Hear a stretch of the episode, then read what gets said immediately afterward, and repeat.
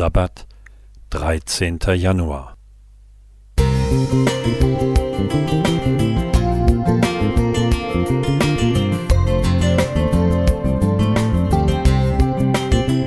Ein kleiner Lichtblick für den Tag.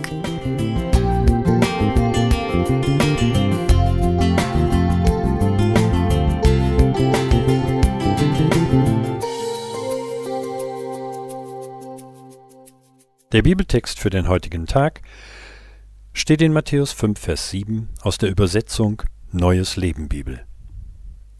Glücklich sind die Barmherzigen, denn sie werden Barmherzigkeit erfahren. Frühjahr 1943. Soeben hat die deutsche Armee ein russisches Dorf zurückerobert und die dortigen Partisanen vertrieben. Ein Trupp soll diejenigen aufspüren, die sich noch verstecken. Haus für Haus wird von oben bis unten durchkämmt. Ein Soldat spürt, er soll das Haus auf der linken Straßenseite absuchen. Dort entdeckt er unter dem Bett liegend einen jungen Russen. Für Sekunden kreuzen sich ihre Blicke. Dann verlässt der Deutsche schweigend das Haus. Einige Zeit später geht er allein Streife an einer Bahnstrecke. Plötzlich stürmen aus einem nahen Wald Reiter heran und umzingeln ihn. Er hat keine Chance zu fliehen und schließt innerlich mit dem Leben ab. Da erkennt ihn der Anführer dieses Trupps. Es ist der junge Russe, den er verschont hatte. Ein kurzer Pfiff, und die Reiter verschwinden so schnell wie sie kamen. Beide Männer waren barmherzig zueinander. Jesus nennt nicht nur die Barmherzigen glücklich, sondern lebte Barmherzigkeit vor.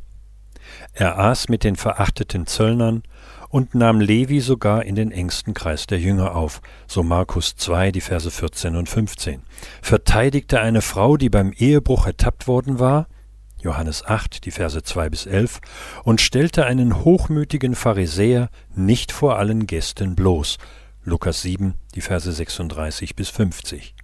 Ja, er sorgte sich sogar am Kreuz um seine Mutter und betete für seine Peiniger. Dass unsere Welt oft unbarmherzig ist, können wir nicht ändern. Aber in unseren Familien, Hausgemeinschaften, Kirchengemeinden und am Arbeitsplatz können wir einen Unterschied machen. Schreien wir unsere Kinder oder unseren Partner gleich an, wenn eine Aufgabe vergessen wurde? Hängt der Haussegen schief, weil der Nachbar mit Gartenschlappen den Flur verschmutzte? Wittern wir direkt den Verlust des Glaubens, wenn ein Gemeindeglied eine andere Meinung äußert?